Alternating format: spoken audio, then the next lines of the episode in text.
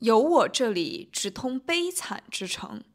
有我这里直通无尽之苦，有我这里直通堕落众生。圣才于高天激发造我的君主，造我的大能是神的力量，是无上的智能与众爱所自出。我永垂不朽。在我之前，万象未形，只有永恒的事物存在。来者，快把一切希望弃扬。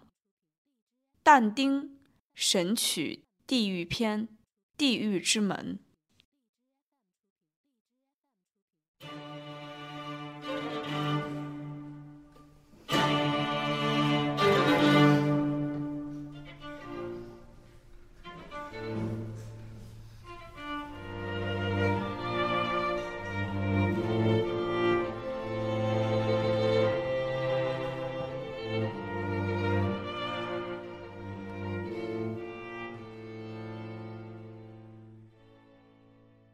众朋友们，大家晚上好，现在是香港时间凌晨一点，欢迎收听《失眠夜漫记》，我是彭千俊。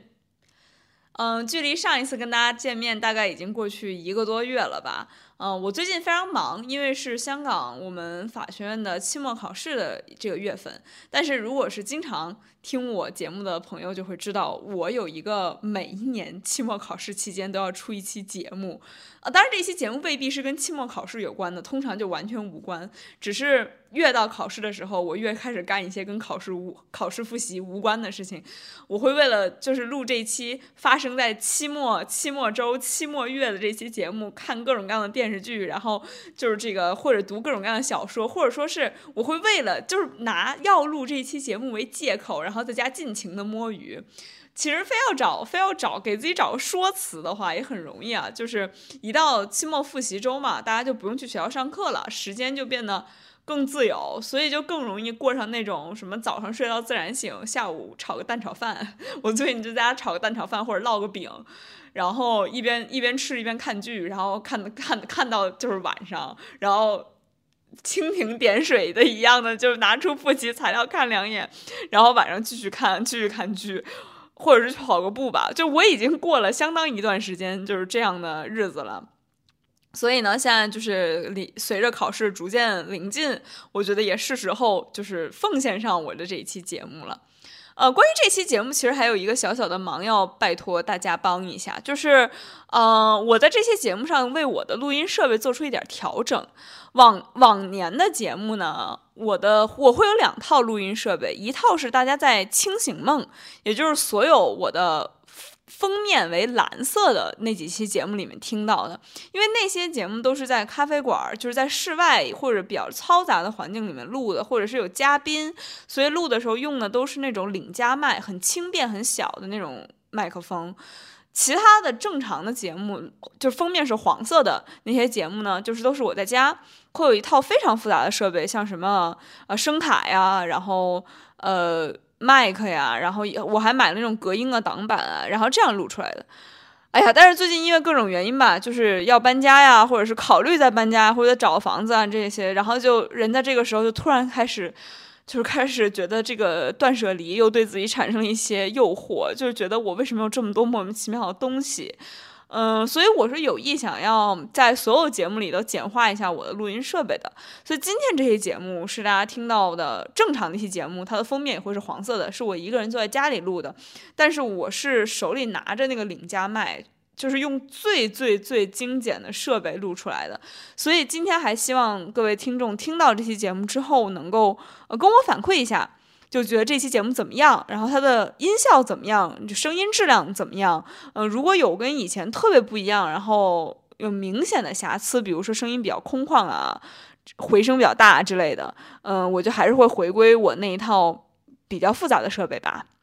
所以也希望大家在评论区里针对这个录音效果的事情跟我多多交流，感谢大家的支持。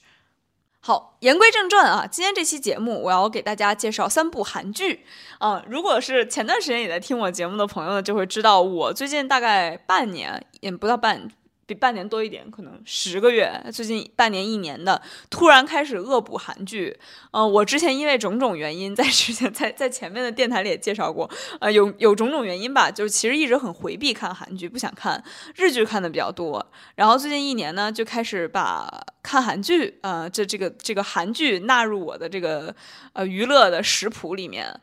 嗯，我今天想介绍的三部电视剧都是最近一几年拍摄的，然后他们有个共同特点，就是都是法律题材的电影。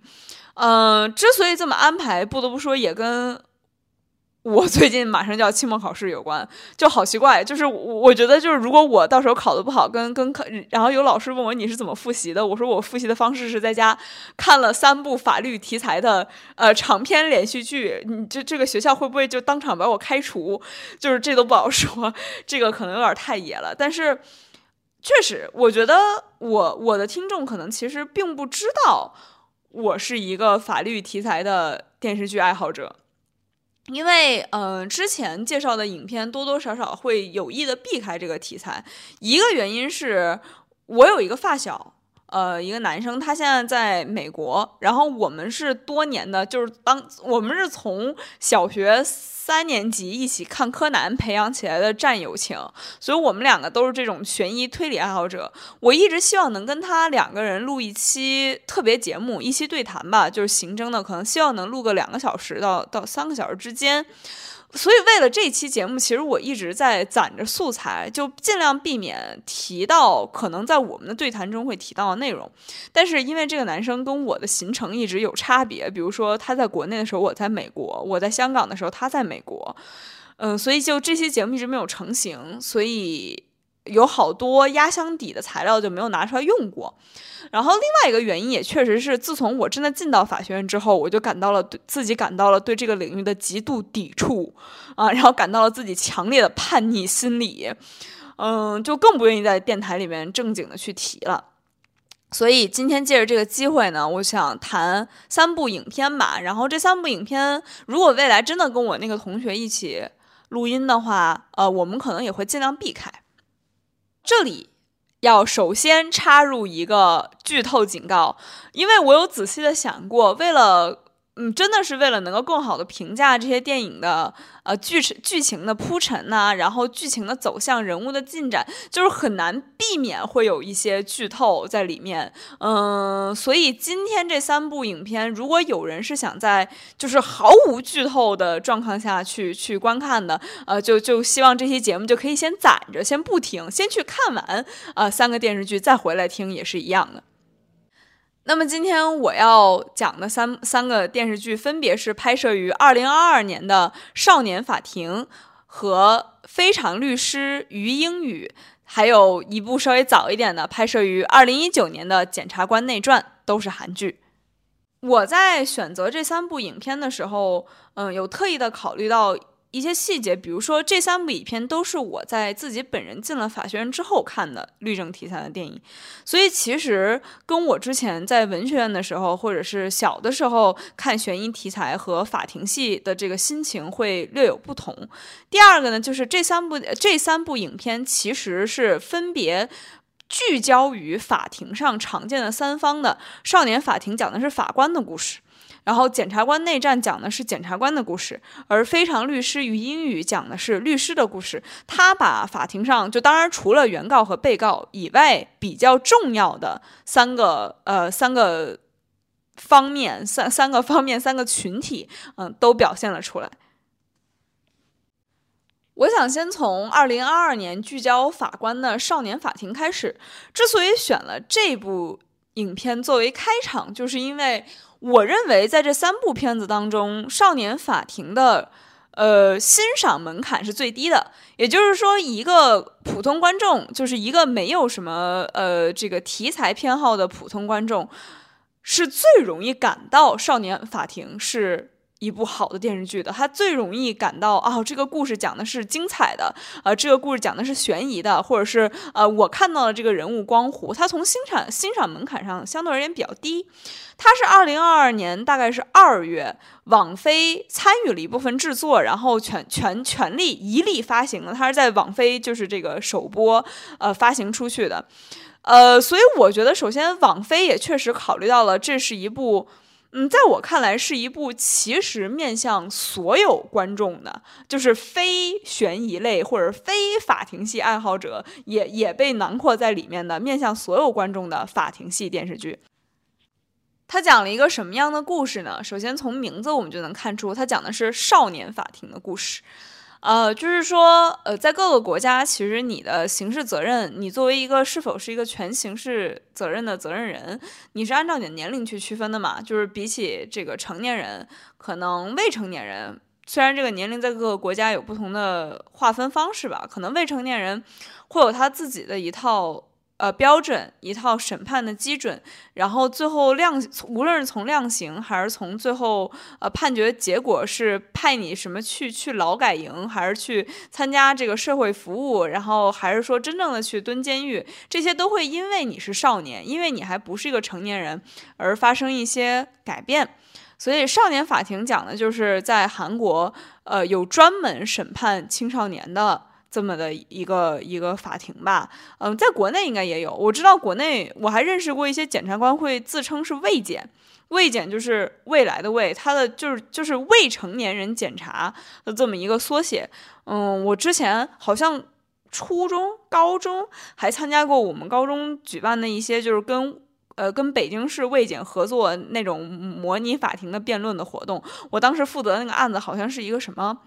反正就是大概就是就是由于两个男生抢女朋友，然后把对方给捅了，就是这种一听就中二病十足的那种标准的少年法庭的案子。然后在这部二零二二年网飞的电视剧里，其实你也会看到很多很多这样的案子，你会看到很多很多的少年，很多很多的未成年人站在这个法庭上。呃，这个电视剧的女主角。呃，非常有趣，就是她出场的时候，就是教科书级别的那种臭脸女主、臭脸女强人。她会她挂在嘴边的就是“我厌恶少年犯罪”，就是我厌恶少年犯。我觉得就是她恨不得就把你们这些少年犯都应该去死挂在脸上。这其实是。呃，这个就是在在一开始是很惊人的，因为我们一般会带有那种思维，就是法官最重要的一点就是你应该带有中立性吧，你应该是那个兼听则明的一方。但是这么一个带有强烈的个人情绪的女法官，呃，一一进到这个少年法庭里，当然自然就引起了很大的风波。所以这个电视剧的早期观众也好，然后剧里的其他角色也好，其实都在纷纷猜测啊，为什么这位如此厌恶少年犯的女法官会被 会被指派过来？然后她厌恶少年犯的理由到底是什么？呃，少年法庭也是这种单元剧的模式，就是大概一集或者两集是一个案子。这个电视剧里面案子的这个范围也非常广，你们会发现有有些案子青少年就是那个犯案的人，啊，就比如说他上来第一集就是就就搞得很刺激啊，就是什么呃男孩和女孩联合在一起把另外一个更小的孩子，就是什么十一二岁的孩子两个在一起把一个七八九岁的孩子什么拖到天台上去分尸，把他们的这个血什么骨头都磨碎冲进下水道里冲走，这种极极度残忍的手法，就是这些孩。子就是第一二集展现的就是纯粹的恶，在我看来是纯粹的恶。包括女法官最后也是说，有些孩子就是天生坏种，所以他呃，少年法庭的第一一个案子和第二个案子都是法官和当事人或者法官和这个被告极度对立两个案子。你几乎看到就是天然的恶和女法官几乎也是天然的厌恶。我就是讨厌你，因为你天然就坏。越往后进展，随着女法官跟身边的人的关系越来越复杂，和我们越来越多能窥视到这个女法官内心的一些东西，其实案子的案情也在变得复杂起来。比如说，有一个让我印象很深刻的。考试啊，集体舞弊的案子，这个案子里，与其说孩子是犯人，不如说其实家长才是真正在背后筹谋啊，在背后啊这个促使事情发生的人。因为韩国就像我们一样，其实是竞争非常非常激烈的，然后为了升学，为了能上一个好大学，所有人都是拼尽全力的。然后在这种情况下，就会有出现家长，呃，集体舞弊去为自己的孩子买。旧年的试卷，然后以确保他们进到好的大学。然后在这些的法庭上，虽然站在被告席上的人是孩子，但是他们更多扮演的是一个，就是他们是这个犯罪达成的一个工具，在我看来，或者说他们本身也是他们父母手中的提线木偶。然后这里一两集也能看到，呃，非常讽刺的，比如说。其实，所有站在被告席上的孩子都是平时最品学兼优的那一批人，就是因为，就我们懂的，就越优秀、越成功的人，就越害怕最后一刻会掉链子，他们就越需要确保自己一定能，呃，进到比如说首尔大学，或者是像首尔大学这样的顶尖的大学，嗯，所以我们会看到，在一场一场这样的审判当中，法庭上聚集了所有的未来精英，和他们背后已然是此刻国家顶梁柱的父母们。这个这场审判，我觉得还是呃很有意思的。然后，如果哎呀，我真的不想剧透太多。如果大家愿意进去看的话，就会发现，呃，这个女法官的同事，呃，她的一个很尊敬的前辈，因为法官在韩国也肯定是受人尊敬的职业吧。然后他作为父亲啊，也发现自己的孩子、自己的妻子牵扯其中，然后他也要做出很多法理和人情上的这些抉择。我觉得，呃，这这一集还是非常震撼。这个少年法庭的女主角就是这个厌恶少年犯的呃女法官。其实呃往后我们就会看到，她之所以对少年少年犯如此厌恶，是因为嗯她的儿子其实就牵扯进了一个一场跟少年犯有关的悲剧当中。但是这场悲剧，当我们在看的时候，就会发现他最终走向这么一个。不可挽回的结果，其中一个原因也是因为她作为母亲的失职，所以可能这位女法官她本身跟少年犯斗做斗争的过程，也是她跟自己做过斗斗争的过程。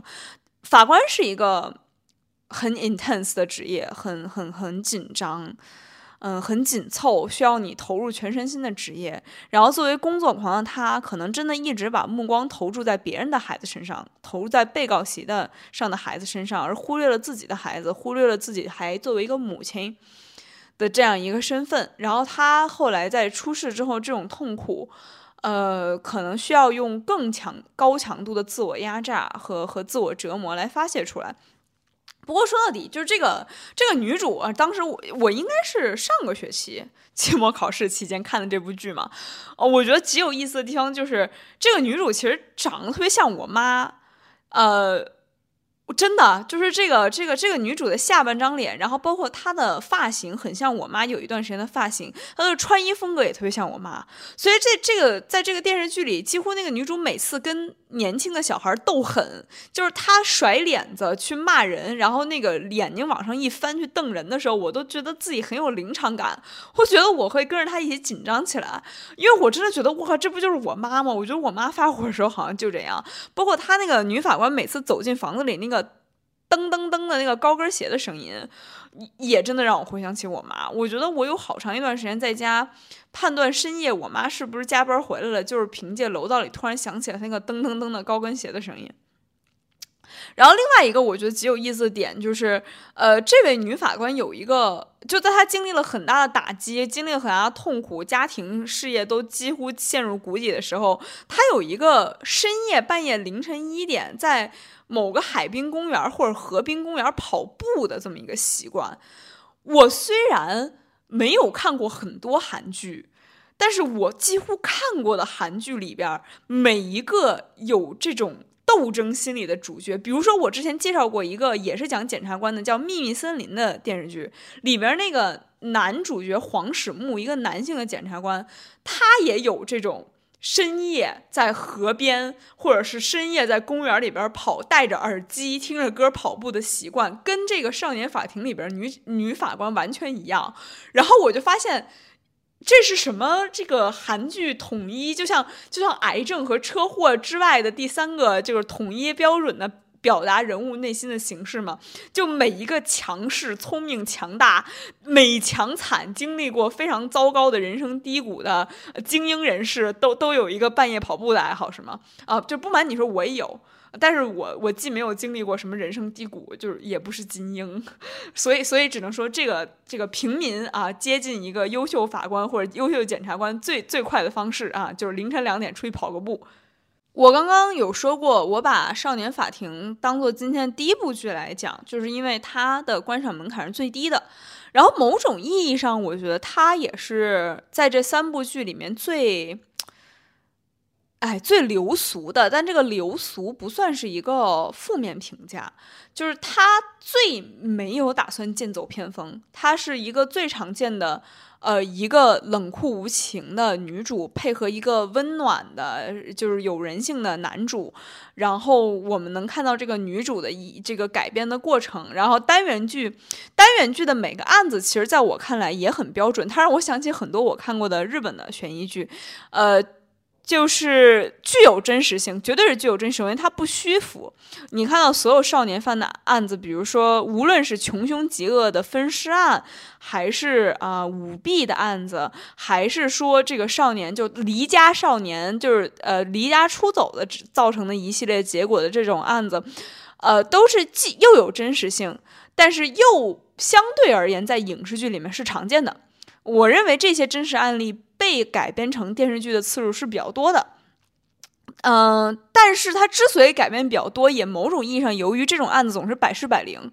呃，无论是升学压力带给家长和孩子们这种枷锁，还是呃人生青少年一度有离家的冲动，几乎这个。观众是很容易共情的，我认为是很容易共情的。而女女主这种极其强大，然后从极其强大，然后她有一个过去，她要与这个过去和解，这种自我和解题材，呃，我认为对于现在的观众来说，理解门槛和共情门槛也是低的。嗯，所以这部《少年法庭》，我觉得，我觉得很适合下饭，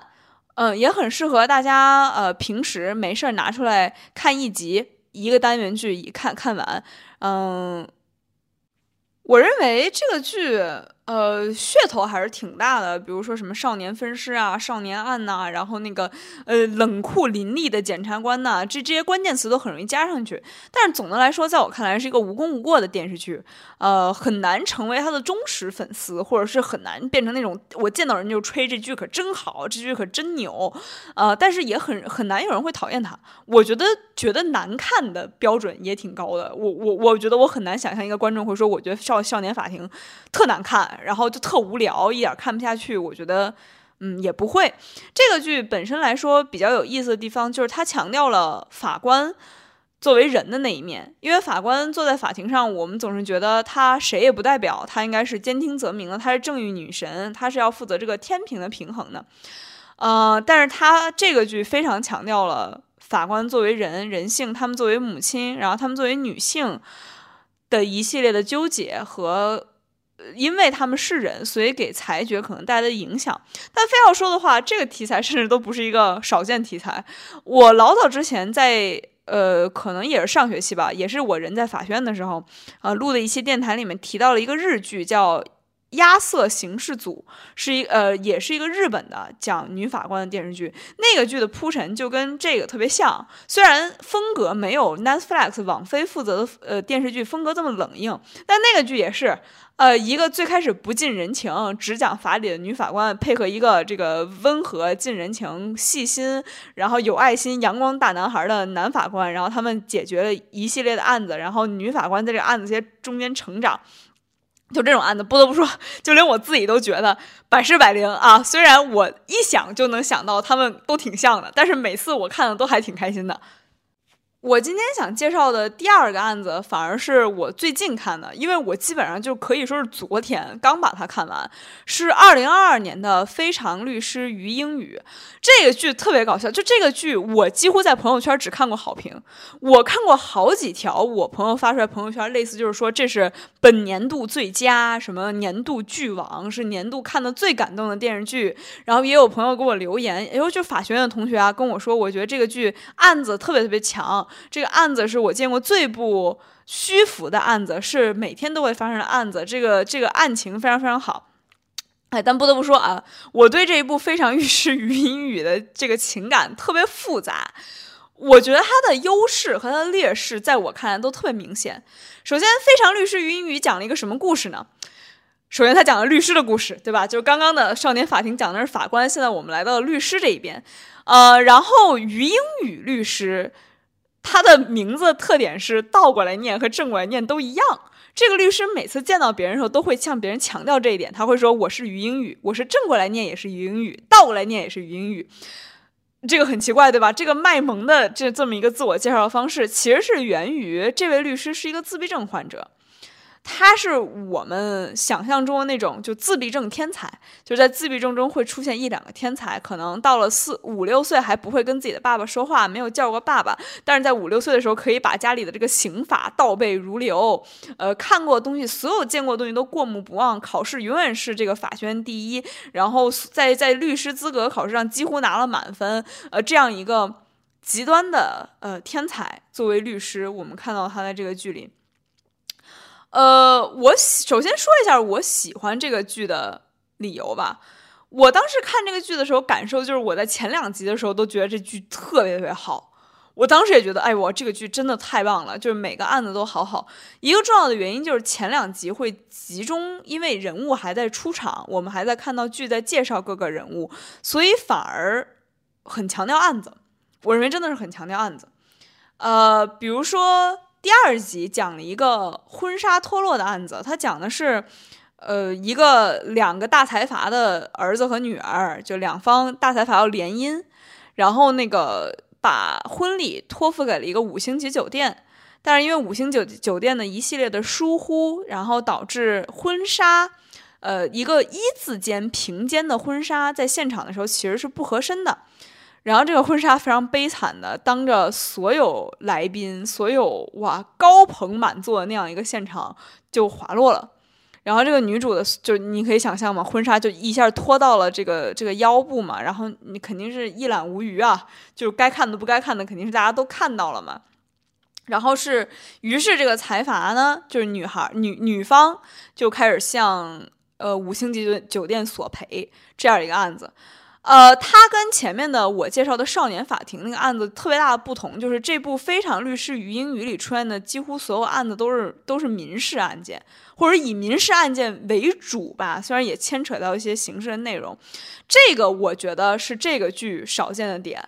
呃，除了日剧像《Legal High》以外，我见到的大部分法庭戏。几乎都是杀人放火，就是都是刑事案件，它都是包括少年法庭上来就是分尸，上来就是什么把人搓成小沫沫，挫挫骨什么挫骨扬灰，所以刑事案件是天然比较具有噱头性啊，民事案件比较难拍出有意思的地方。但比如说，我觉得刚刚这个婚纱的案子就非常有趣啊，它最后的解决方案是。呃，因为酒店就是就是相当于这个原告方女方其实想要一个高额的索赔，但是酒店能够赔偿的可能最多就是我再给你办一场婚礼，或者是我给你赔一点非常少的精神损失。而精神损失这个事儿又很难界定，你怎么证明自己就是精神上受到了很大创伤？然后最后是怎么解决呢？是这个，据说财阀联姻的时候，呃，随着这段婚姻里边有一个。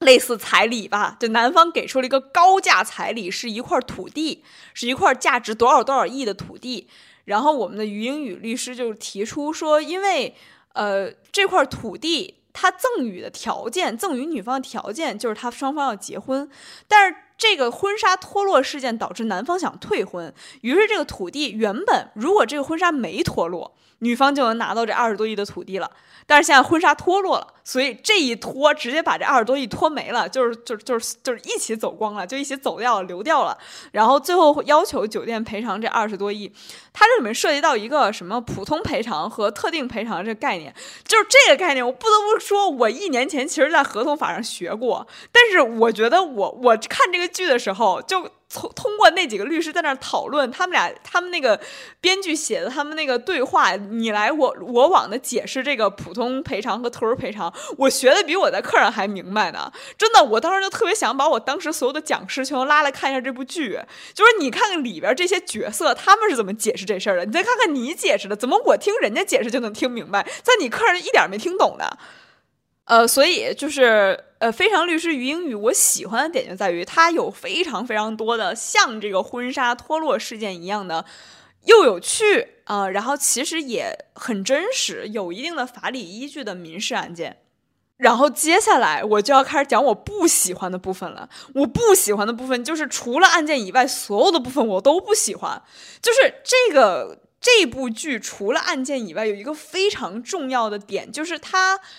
他在让这个语英语律师跟他本所另外一个男律师谈恋爱。真的就是后期，我觉得我好几个剧集都是飞着看的，就是跳过二十分钟，再跳过二十分钟，再跳过十分钟，就是因为动不动你就会看到，无论是在车上，他们要去，他们去采访这个受害者，或者他们要去搜集资料，或者他们要去法庭，然后就看到这俩人开始谈恋爱了，开始拉拉扯扯了，就是开始胡搞了，而且我觉得。这个这个这个恋爱没有，其实没有什么 CP 感，他他谈的非常无趣，就是因为于韵律师是一个自闭症律师嘛，然后他们显然是想把问题聚焦在呃自闭症律师如何获得爱，如何走出至告，如何消除偏见这个方向，所以他们给他安排了一个几乎没有缺点（括弧也几乎在我看来没有突出的优点和性格）的男主。这男主就是第一集就就拼命表现他。呃，天降圣母就是男圣母光环，非常温柔，非常可亲，平易近人，人见人爱，花见花开。然后他跟余音雨律师的这个感情的发展，也在我看来莫名其妙。就余音雨律师喜欢鲸鱼。他见见到人就想给别人讲鲸鱼，所以就从他一遍一遍的给男主讲解各种鲸鱼的知识开始，他们俩这个感情莫名其妙的就萌生了。所所以我是不喜欢的，而且就是男主太不像个真人了。你说他没有什么突出的缺点，这是事实，可是他有什么突出的优点呢？也没有。因为这这一部《非常律师于英语》里面，几乎所有的角色都是都是精英律师嘛，他们其实都还是有一些突出的性格特征的。比如说有非常能算计的人，但这种非常能算计的人，同时也是最精通人情世故的。然后比如说于英语有一个女同事，哇，那个女同事就是她。展现了那种呃，我对这个天才自闭症律师那种又有嫉妒又有同情，然后同时我觉得我同情是否带着一种傲慢，那种自省非常难过，非常纠结。所以这部剧里的大部分配角都如此的丰满，以至于男主显得极其之像个纸片人，极其薄弱。所以他俩那个谈恋爱的剧剧情，我就一点都不想看，极度无聊。然后更气人的地方就是在于，随着这个剧情的发展，真的是往后的几集，它就一共是十六集嘛。我觉得后六集开始，就这两个人谈恋爱和人际关系的戏份变得越来越多，他们开始分分合合，然后以至于我觉得稍微有一点影响到我对每一集的这个案件本身的观感了。然后我在这部剧里有一个非常喜欢的配角，是他们那个律师这个组的老大，是一个一个瘦瘦精瘦精瘦的男律师，是一个在我看来口嫌体正直，然后表面上可能第一二集对于英语有点嫌弃，但后来其实非常保护他，然后也非常有自己做律师的一套呃准则和呃就是相当于他的这个人职业准则吧，或者职业操守的这么一个人。然后在倒数第三集时候，他突然间得癌症了。就真的就，而且这个癌症就突如其来，就他站在办公室里，咵的一下吐了一口血，然后下一集他就胃癌了。哇！我真的当时就震惊了。我说我我我我我不知道，就是难道我在二零二三年开始恶补韩剧，还是逃不过被自己喜欢的角色突然得癌这件事情给创伤到吗？就这个癌症得的毫无意义，就除了能够凸显啊，当然我能理解编剧想要表现的就是律师很忙，然后然后律师可能要牺牲他们的身体，牺牲他们的个人生活，然后来换取一些东西，然后让。主角们去反思自己在这个过程中收获了什么，失去了什么。但是我觉得，我和大没有必要做这么极端吧？胃癌需要这样吗？当然，呃，当然了，就是我会有这个感受，也是因为就是我毕竟没有做过律师，也不打算做律师，我身边也没有已经做律师的人。如果如果就是这个可能入职一一年、两年、三年之后，我的同我的同学们纷纷开始担心自己患上胃癌，那这一期就当我没有说过啊，说明这个啊行业现状，行业现状。除了这个极度拉垮的感情线以外，我对这部《非常律师与英语》的另外一个一个一一个不太喜欢的点，其实就是在于，它虽然每个案子都很有意思，但它每个案子解决的最终解决的方式和它每一集剧本的走向，它的这个剧本的呃情节的起伏安排，越往后看就会发现每一集都是一样的。甚至于在看到后面几集的时候，我有一种在看柯南的感觉，就是类似每集都会出现一个非常棘手的案子，然后可能这个案子里面，呃，某一方会有先具有压倒性的优势，然后他们有一个点一直过不去，然后突然间有一个路人说了某句话，或者是就或者是曾经说过某句话，经过某个路人的提醒，然后冰的一下，哦，对，就是大家就看到那个柯南那个。就是一下就啊，原来这样！像小兰姐姐突然说了一句话啊，原来是这样。这部剧也一样，就于英语每回就会突然想起某某某一句就是在开头前出现过的话，然后这个问题就迎刃而解了。甚至于在中间有一集，就是由于我已经熟悉了他的这个套路，导致我在这一集开场的可能第三四分钟，我就已经知道那句关键的话出现了。就可能某个角色说了一句话，我说哦，我知道了，这集应该是这样的。最后他们会把这句话翻出来，然后最后果然是这样。所以，我我觉得他跟少年法庭比，他的劣势其实就在于，呃，少年法庭的集与集之间没有明显的对仗工整，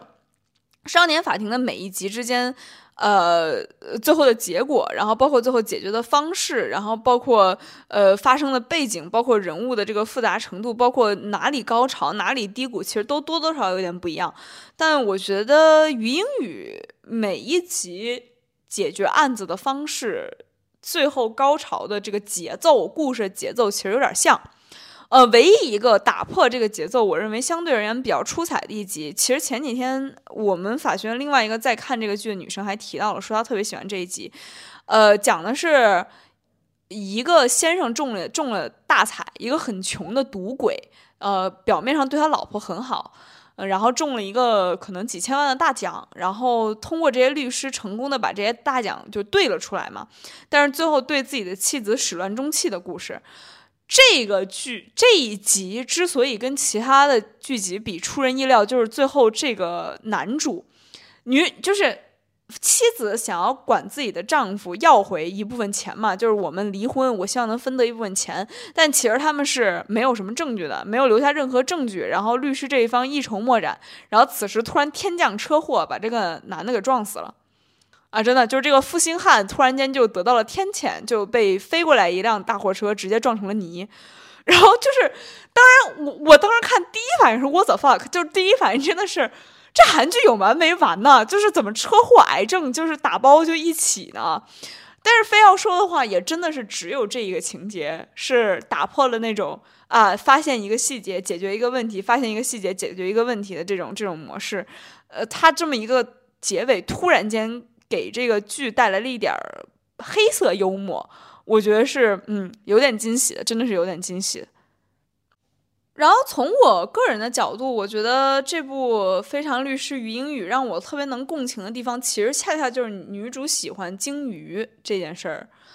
就是这个剧，其实我会觉得它的拍摄手法和风格甚至有点像日剧，它偶尔会插入一些 CG 动画，就是女主的眼中有鲸鱼，有海洋。的景象，然后再有海豚出水啊，或者是有鱼从他面前游过，大的背景，大家还坐在法庭上，他看着这样这条蓝鲸就从法庭中间游了过去。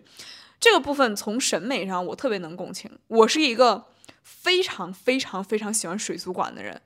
我非常非常喜欢去水族馆、去海洋馆，去面对巨大的玻璃鱼缸。我有好多好多的诗都是这个主题，所以看这个部分的时候，我是喜欢的。呃，我真的是宁肯这个这个每一集都有十分钟的女主盯着鲸鱼的画面，也不想看女主跟男主谈恋爱。我今天要介绍的最后一部电视剧啊，也是拍摄于最早的一年，二零一九年的《检察官内战》。这部剧也是我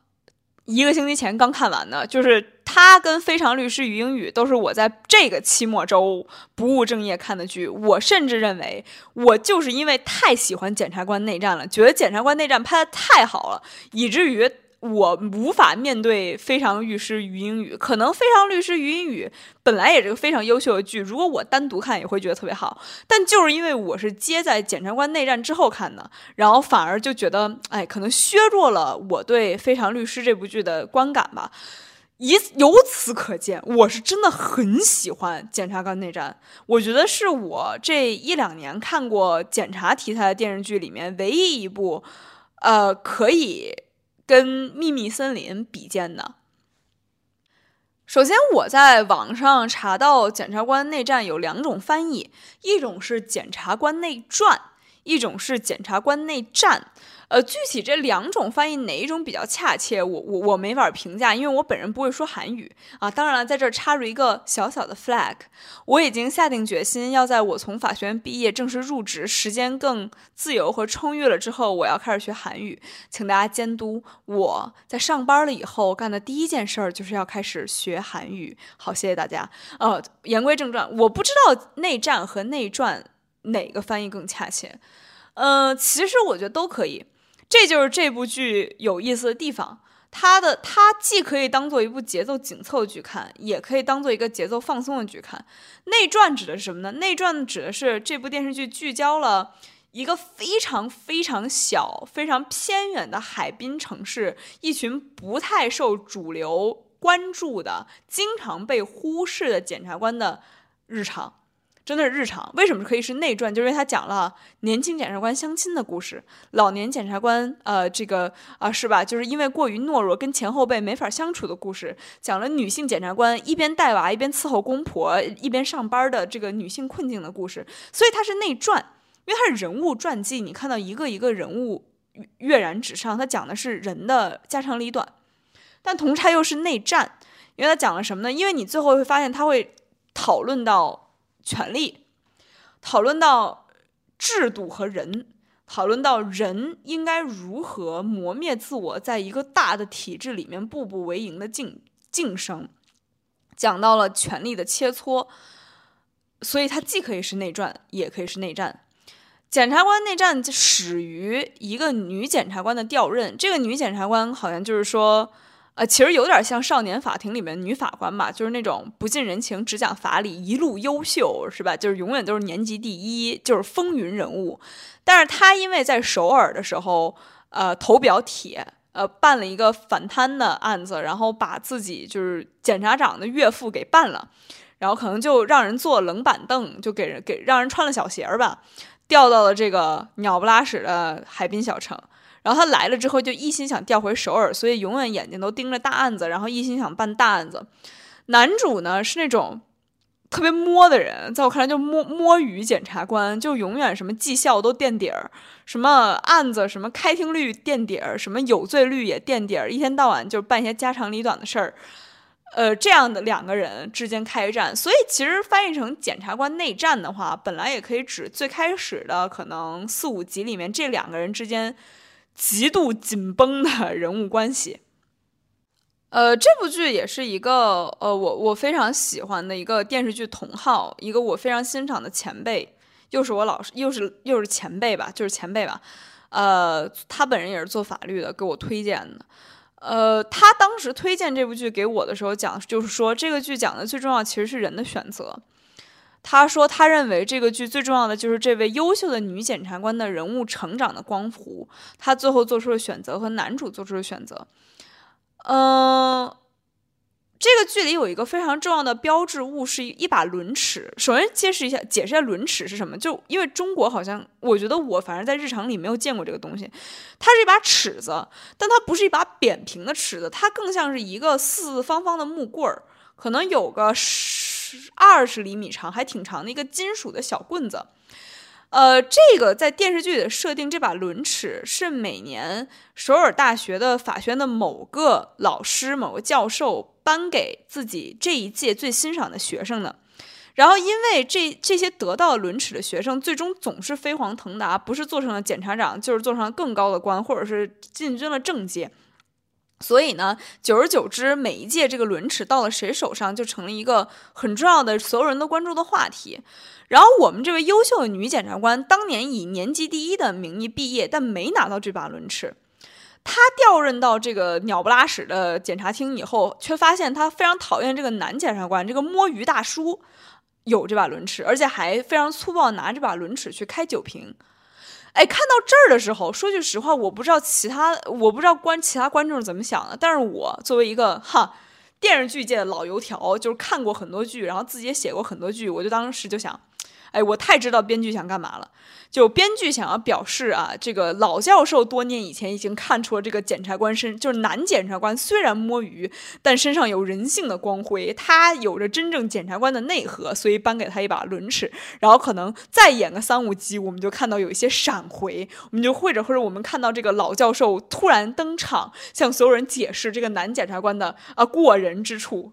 我反正当时看到这把轮尺出场就是这么想，我以为这把轮尺给了男检察官是用以平。衡男这这两个主角之间平衡他们的一种方式，也就是他们各有所长，也就是让所有剧里的角色和剧外的观众都就警醒这些人，不要小看了男主。当然，剧里人也是这么想的，啊，也就是大家知道男主有这把轮尺之后，所有人都突然间对男主高看一眼。结果呢，编剧做了一个让我意想不到的事情，编剧安排男主的这把轮尺是剪的。就真的是剪的，就是他跟那教授可能就根本都不熟，没讲过几句话。是他入职的第一天，从他办公室里抽屉里面把那把轮尺就这么拿出来了，就跟他一点关系都没有。他甚至都不知道这把轮尺是干嘛用的。他会用它开酒瓶，就是因为他以为那就是从他抽屉里抽出来一根棍子。我觉得这个铺陈太妙了。我当时看到的时候，哇！就这个这把轮尺是我捡的。这句话从男主嘴里说出来的时候，我就觉得编剧果然是高，编剧是比我优秀的多的写作者。这是一个极妙的反套路，也就是男主不是所谓的有着人性光辉、有着自己独到优势的检察官，他就是一个普通的检察官，普通的摸鱼，普通的大叔，普通的普通，普通的不优秀。我觉得也正是因为这一点，给了这个主角极强的真实性，和这个主角事后在他反抗权力，在他坚持自我的过程中，使得他做这些选择变得更加珍贵了。就是这是普通人的选择，这是普通的执法者的选择。然后有关这把轮尺，因为它作为全剧一个非常重要的线索，嗯，我们在结局结尾的时候，剧的这个结尾能够看到。呃，这把轮尺其实是来自于这个女检察官的一个前辈的，一个曾经是放出豪言，我会成为第一个女检察长这样豪言，但是最后也是因为，嗯，可能头铁，可能做出了与世俗不相容，可能做出了反抗体制、反抗上级的一些行为，而被调了外任，放到这个边陲小小镇的另外一个女检察官的。的手里，就是这个女检察官是真的拿到轮尺，可能是是就是有史以来第一个拿到轮尺女检察官吧。某种意义上，她也是女主的前身。我们也可以看到，她跟女主是一个影像，是一个镜像，他们两个角色是互相照应的。这位女检察官在退，就是在离开了检察检察岗位之后，把男主捡到的这把轮尺送给了女主，说这个就用来激励你吧。但是在故事的结尾，我们看到女主把这把轮尺扔进了大海里。嗯，所以我觉得这也是一个，如果你看完全剧，一路跟着她的情绪走下来，在这一刻会很感动，因为这是女主抛弃枷锁的过程，是她做出了选择，决定不要让内心的轮尺去束缚她。呃，在这个剧里，我们可以看到，所有当上了检察官、检察长啊，进入政界的人，会把那个轮尺很好的放在一个玻璃的匣子里面，把这个轮尺真的是供起来，放在像放在香案上供起来。所以，我觉得轮尺本身也象征着某些标准、某些价值。尺子就是标准嘛，它会束缚我们，它束缚我们内心。的一些选择，它让我们在选择的时候畏手畏脚，让我们不知道自己真正想要的是什么。所以扔掉轮齿，放弃轮齿这个意向，我觉得是做的很成功的。嗯，这部剧因为呃，这个检察官内传讲的其实就是刑事二部的检察官，所以他都明确是刑事二部了，所以也是刑事案件。它跟少年法庭和非常律师语音语的区别又在于。呃，首先就是这些案件都还依旧被定义为刑事案件，所以不是语英语里面见到那种什么中彩票、婚纱滑脱这些仅仅对当事人有影响的案件，它肯定还是有一些社会影响的。但它又不是少年法庭里边那些惊天动地的案子，就少年法庭动不动就是分尸，就是死人，就是离家出走，就是就是对吧？就是集体舞弊。但是。呃，检察官内战里边的刑事案件，类似都是什么货车超载，啊，是吧？然后什么逾期不交房款，然后什么讨农民工讨薪这样的案子，这些小小的，但是也是某种意义上可以上回上升到社会价值的小的案子，所以我们也能看到这些最细微的正义守护者，最底层的正义守护者，他们每天的呃日常生活吧。我觉得它很有意思的点就在于，呃，因为这些边陲小城是个海海滨小镇嘛，属于生活其实比较慢的，经常会拍刑事二部的这个呃检察官集体出去聚餐的场景，就连刑事一部都都吐槽他们二部说你们这玩意儿根本就不是检察厅，你们是一个联谊组织，所以我看检察官内战的时候总是特别饿。看到他们吃参鸡汤，我也想吃参鸡汤；看到他们吃炸酱面，我也想吃炸酱面。所以在看《检察官内战》那一星期，是我吃韩料外卖最多的一星期。嗯，如果这部剧坚持看到结尾的话，就会发现这个结尾其实让人有点失落的，就是其实是一个正义没有真的得到伸张的结尾。这一点其实跟之前我特别喜欢的《秘密森林》是有点像，它是以正义的主角团。集体落寞作为结束的，它当然增加了很强的真实性。然后其实也，哎呀，比起伪光正的结局，也更让人共鸣和反思。今天介绍了这三部这个法庭法律题材的电视剧，呃。其实信息量也蛮大的，就是虽然我就是包含着大量的剧透，然后大量的剧情和大量我个人的这个放出的豪言，各种这种各种批判或者是批评嘛。嗯，在结尾，在今天电台的最后一段时间，其实我还是想讲一点我个人的事情，就是我最近其实经常想起的很多事情，因为我的这个法学院生涯如果顺利的话，可能马上就要结束了。可能今年夏天我就要离开了，我就要结束我这个可以说是有点糟糕的两年，嗯，有点内耗比较严重的两年，然后回到我比较熟悉的这个文化行业去了。所以这段日子我会比较常常想起我自己这个人，在法庭这个背景下，这个舞台上发生的。很多的事情，嗯，我我惊讶的发现，其实这些事儿绝大多数都发生在我高中时期，就是在我上大学之前，所以就是其实挺搞笑的。我最近在想，哇，原来我在大学四年期间，就是跟法律或者跟法庭这个地方没有任何关系。那我这个法学院到底是怎么申请上的呀？我我是怎么成为了港大法学院的一一条漏网之鱼的？啊，其实挺搞笑的。但是我想回忆几件事儿吧。就第一件事儿，我之所以会想起来，就是因为，呃，我觉得我的那一段经历有点像《检察官内传》和《非常律师于英语》这两部剧的混混合加强版。我曾经在北京的一家中国最大的公益律师事务所，呃，实习过。呃，大概就是我。高三的一段时间，因为我们我们这些申请出国的人到高三没有高考嘛，就是空余的时间比较多。呃，我在那儿其实实习了相当长一段时间，然后我在青少年组和农民工讨薪组都待过。那个环境就经常让我，就是我在看《检察官内传》的时候，就特别想起这件事儿，因为《检察官内传》的那里面那个场景设置。是一个非常老旧的房子，然后老旧的桌子，恨不得像回到了八十年代的国企，不是那种大落地窗，然后不是那种这个精英，不是所有人都穿着西装，而检察官们都苦哈哈的，然后地上堆着一堆材料，然后每个人其实检察官身上都有很强的市井气息，我就会想起我待的那个公益的所。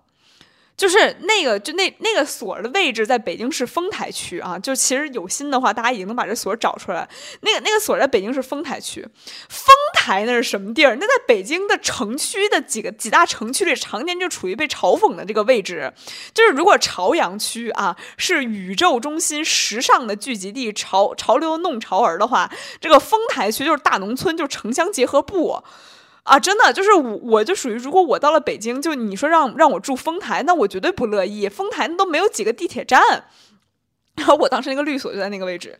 那个公寓所就属于你出了地铁站之后还要共享单车，共享单车十五分钟才能到，然后在一个。我觉得就巨老的楼里，然后那个楼就走一步都都有回声，然后他让我想起可能小学就都没上小学，幼儿园时期的就是我妈的单位，就那种灯光都非常昏暗，供电都有点不足。我记得当时我在前台的时候，因为我们办的也是那种非常非常基层的案子嘛，就是我的一个重要的工作其实就是转录，就是因为。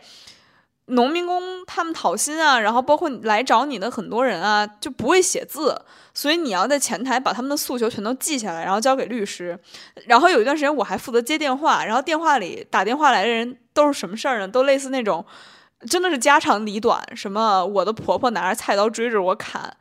然后什么我的媳妇儿不让我进家门，然后我跟我老公这个钱怎么分，那个钱怎么分。所以这些案子就又有点像《检察官内传》里的案子，又有点像《非常律师于英语》里的案子。但是当然了，《非常律师于英语》里面动辄还好几个、好几十个亿，然后也都是精英律师的事儿，肯定从铺陈上其实更像《检察官内传》嘛，边陲小城、小破地儿啊，丰台、城乡结合部这种感受。然后那段时间我还记得，我我还记得我在那段工作当中其实是呃不快乐的。嗯，我我那个时候处在人生一个中二病比较重的时期，然后我觉得我没法接受我每天在一个很连电梯都没有的小破楼里面上班，我无法接受这个我我的同事们没有人化妆，真的是没有人，从来没有人化妆，然后我的同事们就真的是每天每天就是脑子里面只有只有只有光伟正，只有深明大义，然后我不想每天办的案子都是些小小的屁大点的案子，可特别有趣，然后。现在到了到了法学院，我觉得就很嘲讽。我在法学院待了两年，突然间觉得，啊，那我为什么不喜欢这儿呢？我有时候就会跟别人说，因为我不喜欢不喜欢穿着西装坐在香港中环的落地窗的办公室里面，不想不想把自己弄得人模狗样的，不想每天晚上就是大家 cocktail bar，就是一群人坐在坐在酒吧里面端着一杯鸡尾酒吹逼。然后我在看《检察官内传》，并且想起自己高中在公益所工作那段时间的经历的时候，我就发现啊，原来我这么拧巴呀！原来我真的两头不挨着。原来我在做极其。光伟正极其具有社会意义、社会价值的事儿的时候，抱怨我同事们不化妆、不穿高跟鞋，而真的到了一个所有人都挤破头想要进到一个精英大所，所有人都想住丽兹卡尔顿，所有人都想出差的时候报销的都是呃五星级酒店的这个费用的时候，我又开始觉得这也不行啊。然后我就发现，可能可能说到底，我跟法法律这个行业没有什么缘分，也跟我这种。既要又要，然后的这种其实略微拧巴的心理状态也有关系吧。我还记得，呃，我当时在那个公益所，呃，当前台的时候，遇到过两个大叔，就他们应该是年轻的时候都是知识分子，然后碰上了当年很著名的那种以房养老的诈骗案。以房养老就是一个，大家可以百度一下。就是一个很一个很经典的诈骗的手法，就是说你把你的房子用某种方式抵押给我，然后你用这套房子产生的跟我产生的一系列的这个利息啊，或者是我们之间达成一个合约，我来帮你养老。然后他因为这个骗局其实是相当能自圆其说的，就是他做的很真。所以很多上当的老年人，其实年轻的时候都是教授，都是老师，都是都是都是有头有脸的人，所以他们在这种骗局里面受到的自尊心上的打击会更大。所以我记得当时那两个年轻时候自己也是老师，自己也自认为很懂法，自自自认为是知识分子人，拿着这个案子到前台来找我的时候，他们的状态其实是那种，呃，自尊心过亢，有点被硬击到了那个状态。然后他们就一直想让让我去帮他们解释这个事儿，然后其实我是解释不清的，而且其实我都没有权限解释。我一个高中生，我给你解释，我都给你讲错了，所以我就开始跟这两个老先生说：“说你先别着急，我会帮你叫个律师来，我解释不了，我帮不了你。”然后我记得那两个老先生特别生气，然后其中一个就很愤怒的跟我说：“说你现在的年轻人，什么叫为人民服务？你就只管服务你自个儿，你一你连这点小事儿都不愿意帮我们做。”呃，就这个场景其实是很深刻的刻在我心里的。当时我在看《检察官内传》的时候，里面也会出现检察官发现自己服务的对象或者自己帮助的所谓弱者，不是一个好人。非常律师语音语里面也有，就是他们发现自己的客户其实反而是偷奸耍滑、利用市场规则的人，或者是你会发现你的客户或你当事人对着你恶语相向。我有的时候就会想起这两个老先生，嗯，就是你事后当然很能理解他们的状态，但是当时那个那个时刻那种特别无助和的感觉也也是很真实的。我还记得，就是我在那家律所实习的最后一天，然后当上正当时正好赶上全所一起开大会，然后大概就那个那个那个公益所的那个发起人，就就一个最主要的律师吧，然后大概就是说跟我说，你明天就要走了，你在这实习有什么感想？然后我还记得我发表了一系列就是暴论，真的就我那个时候就有。就有很强的领导夹菜我转桌的气质了。我大概就很明确的说，我觉得这个工作不适合我，我觉得这不是我想要。我当时用了《安娜·卡列宁娜》里面开头那句话说：“家庭就是各有各的不幸，或者各有各的幸福。”然后我说：“我觉得大家各有各的幸福。我希望，呃，各位律师选了自己喜欢的，我也要去选我喜欢的。”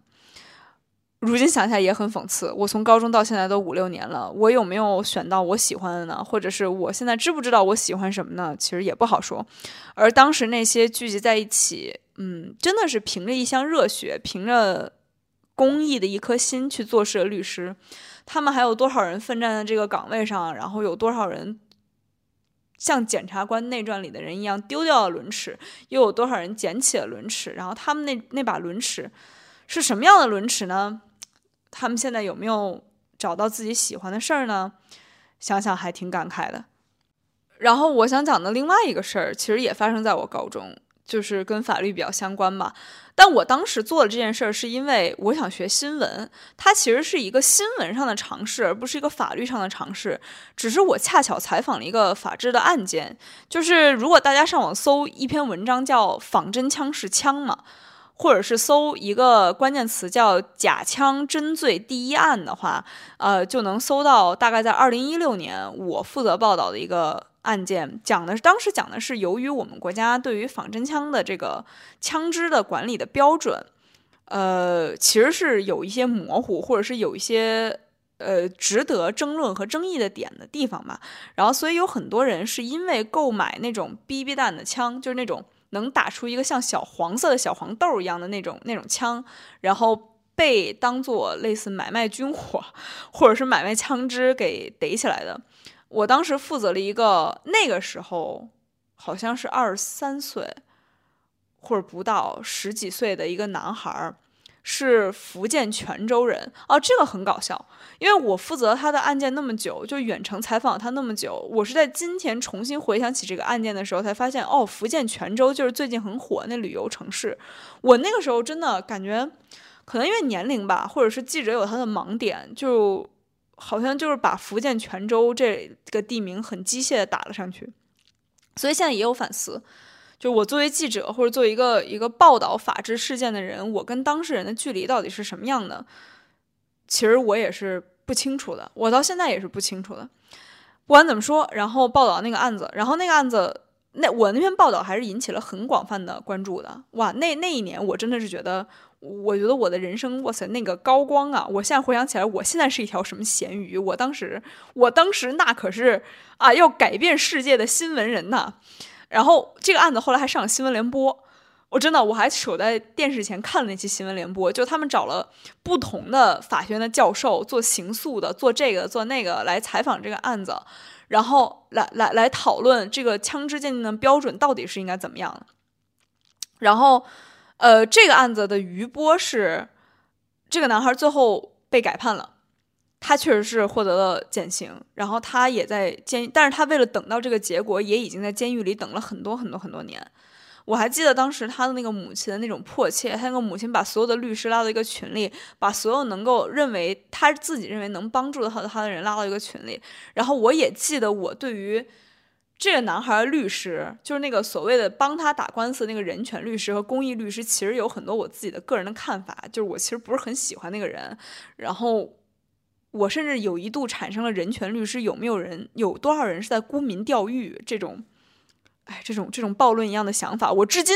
真的有趣的点就在于，我觉得我这两年法学院其实读的没有什么用，和我这些年高中到现在成长说到底也没什么用，就是因为我至今也不懂，我至今也没有没有搞明白，我至今没得到答案，就是我可不可以质疑有人权律师是在沽名钓誉？我可不可以质疑有一些标准是错误的？我可不可以质疑？很多无私的事儿是通过有私心的行为达成的，这种无私和自私之间的平衡点到底在哪儿？我现在也其实不清楚。呃，大概在我二零一六年采访完那个案子很长时间以后，我大学二年级，然后有一年夏天，其实去了趟广州，那是我人生中第一次去广州。呃，我去广州是因为我跟着一个剧组要为了一个毒品案子取材，然后呢。我到现在前几天我去广州旅游，我还在跟我同学讲，我说我对广州第一印象是很差的，因为我没去过什么广州塔、小蛮腰都没有，然后没吃过好吃的，就是因为我在广州就是八月盛夏时节，就是夏日炎炎，在外面站一秒钟都浑身大汗那种时节，我在广州的某个村里，就是。这就是鸟，真的看上去有点鸟不拉屎，到哪哪都是树，到处都是树，到处都是草，到处都是平房的那种地方蹲了一个星期，呃，就采为了采访那个毒品案子，然后给我留下的对广州的印象就是南蛮之地，哇，毒品横行，这个这个是是是这个是道德与法治好，然后法治与人性的黑暗面交锋的场所，这就是我对广州印象。还有当时我还记得。那个毒品案就是当时旁听了一个毒品案子宣判，然后宣判我还记得我当年我那年二十岁，然后当时宣判庭上那个被判可能是死缓，对，被判判处了死刑缓刑的那个男孩跟我同龄，一个二十岁的男孩一个人站在庭上受审，他的家人一个都没来。然后法官宣布判他死缓的时候，他回头环顾法庭旁听席，而旁听席上只有我们这些陌生人。我觉得他当时的表情很落寞，他很落寞的看了一眼我们这些他完全不认识的人。然后就是在那一刻，因为那个法庭有小小的窗户，然后外面有就南方嘛那种很湿热的、湿乎乎的、绿绿的背景，湿乎乎的、潮潮的。潮湿的绿意就从那个窗户里面透进来，那一刻突然间就下起了大雨，就是那种夏天的那种过云雨、雷雨。于是我们就在那种震耳欲聋的雨声当中，看着那个男孩一个人站在法庭上接受了他的判决。那个法庭特别孤寂，很孤独。然后那那一幕也会永远的印在我心里。然后那场雨结束了之后。我们就从那个法庭走出去，然后法院的门口就是一个很小的地方，法院的门口就有很多，呃，申冤的或者上访的人就在门口说自己冤枉啊，拍着法庭的大门，就是希望引起人的注意。其中有一个阿姨就在狂拍那个法庭铁门，然后那个铁门嘎哒嘎哒的响。那阿姨就说：“你们放了他吧，他就是买了几把玩具枪。”啊，当时他的这句话就像一根一一一支箭一样。刺穿我，因为因为我一六年采访的就是那样一个案子，然后因为我们的枪支标准最后也没有改，所以在然后那一刻就真的会想，就是新闻、法治新闻、一系列新闻和我们背后做的努力是为了什么呢？很多年以后，一一六年过去，一八一九年的时候，我们依旧会在某个。南方的小城，也不叫小城市，广州南方的小法院的门口，听到母亲希望别人放了自己的儿子，因为他买了几把玩具枪，就是一切都是进行时。我发现的所有的问题，在几年后依旧是进行时。嗯，可能现在也还是进行时。我对我自己的这种，我对法律的看法是个进行时。然后这种困惑是一个进行时。我还记得我当时采访那个毒品的案子里边，那个我们主要采访的那个女性贩毒人是来自一个极度贫困的家庭。就某种意义上，她去贩毒跟她这种极度贫困的状态也有关系。然后她有好几个妹妹，就她可能是大姐或者是二姐，就是中间的一个女孩，然后一直生一直生，生到了一个男孩，结果那男孩是个脑瘫，所以就是这样一个很多个贫穷的姐姐加上一个脑瘫弟弟的家庭的组合。然后当时去采访，我还记得现场有几个年轻的女制片人，就比我大不了几岁吧，就是像小姐姐一样的制片人。然后采访完他的家人之后，突然间就立场极度动摇，就。为了他们家人，就就真的当场就哭了，就一路哭，然后第二天想起来也要哭，就是觉得这一家人太惨了，这个女孩太惨了，然后就陷入了这种，然后因为当时我们采访有检察官，然后那个男检察官就跟我们制片人小姐其实是起了冲突的，就各执一词嘛，就是很很常见的讨论，真的是那种在电视剧里极度常见的讨论，就是一个出身很破碎、很糟糕的犯罪者。应该受到什么样的对待？是否值得同情？我们应该如何平衡这里面人性和法治的部分，和同情一个因为过于穷而去贩毒的女性毒贩子是否是可以的？是否是可以被包容的？这样是否是过度感性的？这些问题真的，我觉得不要说韩剧，我相信我刚刚提到的三部剧里面一定有一些涉及。你去看每一部涉及涉及法律的剧，都会谈到。可是这种问题就是永远、永远、永远的谈。它之所以是影视剧的万金油，就是因为这个问题几乎永远都不会有答案的。我还记得那一趟广州之行结束的时候，那个轮值的那个男的检察官就跟我握了握手，跟我说：“我觉得我跟你一个文学创作者在很多问题上的观点有分歧，呃，但是我希望我们求同存异，因为我们的心都是好的。”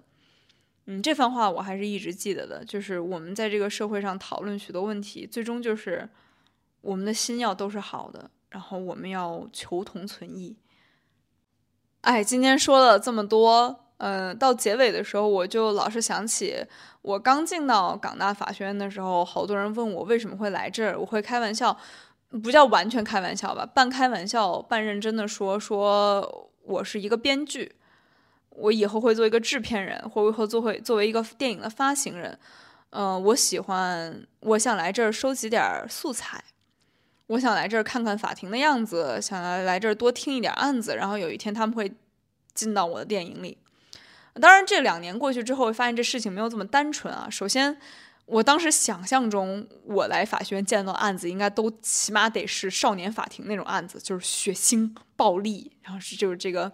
分分钟抓人眼球，登上热搜，走上人生巅峰，走上编剧的人生巅峰。但其实完全不是，大部分的案子都是非常律师于英语里边那种那种案子，什么中个彩票啦，分个钱啦，啊，这个这个机器的专利啊，这些，哎呀，这些其实其实很小的事情嘛。嗯，并且并且当然了，就是最后他们会以什么样的方式成为我文学创作和影视创作和我工作的一部分，我目前也不知道。但是，嗯，回想了这么多，又回想到自己真的是进到法学院的初心，其实是被新闻、被文学敦促着的。我觉得在这个期末周，感受到了一点力量、一点宽慰、一点鼓励自己继续往前的动力吧。我觉得这就是我心中的那把轮尺，就是他对我、我的、我对人性的观点、我的文学性、我的人性、我的人文主义，是我心中的那把轮尺。它约束我，但同时也是我引以为傲的那样东西。我觉得它目前还在我心里是被供起来的，是还放在香案上的。我也不知道什么时候它会归于大海，但是我相信我们大家每个人心里都有自己那把轮尺。我希望我们每个人都能找到自己对待这把轮尺最合适的态度。那么以上就是今晚的失眠夜漫记，感谢大家的收听。嗯，期末考试周，希望大家都能取得好成绩，然后希望大家期末考试周也要吃饱喝足。祝大家晚安，我们下期节目再见。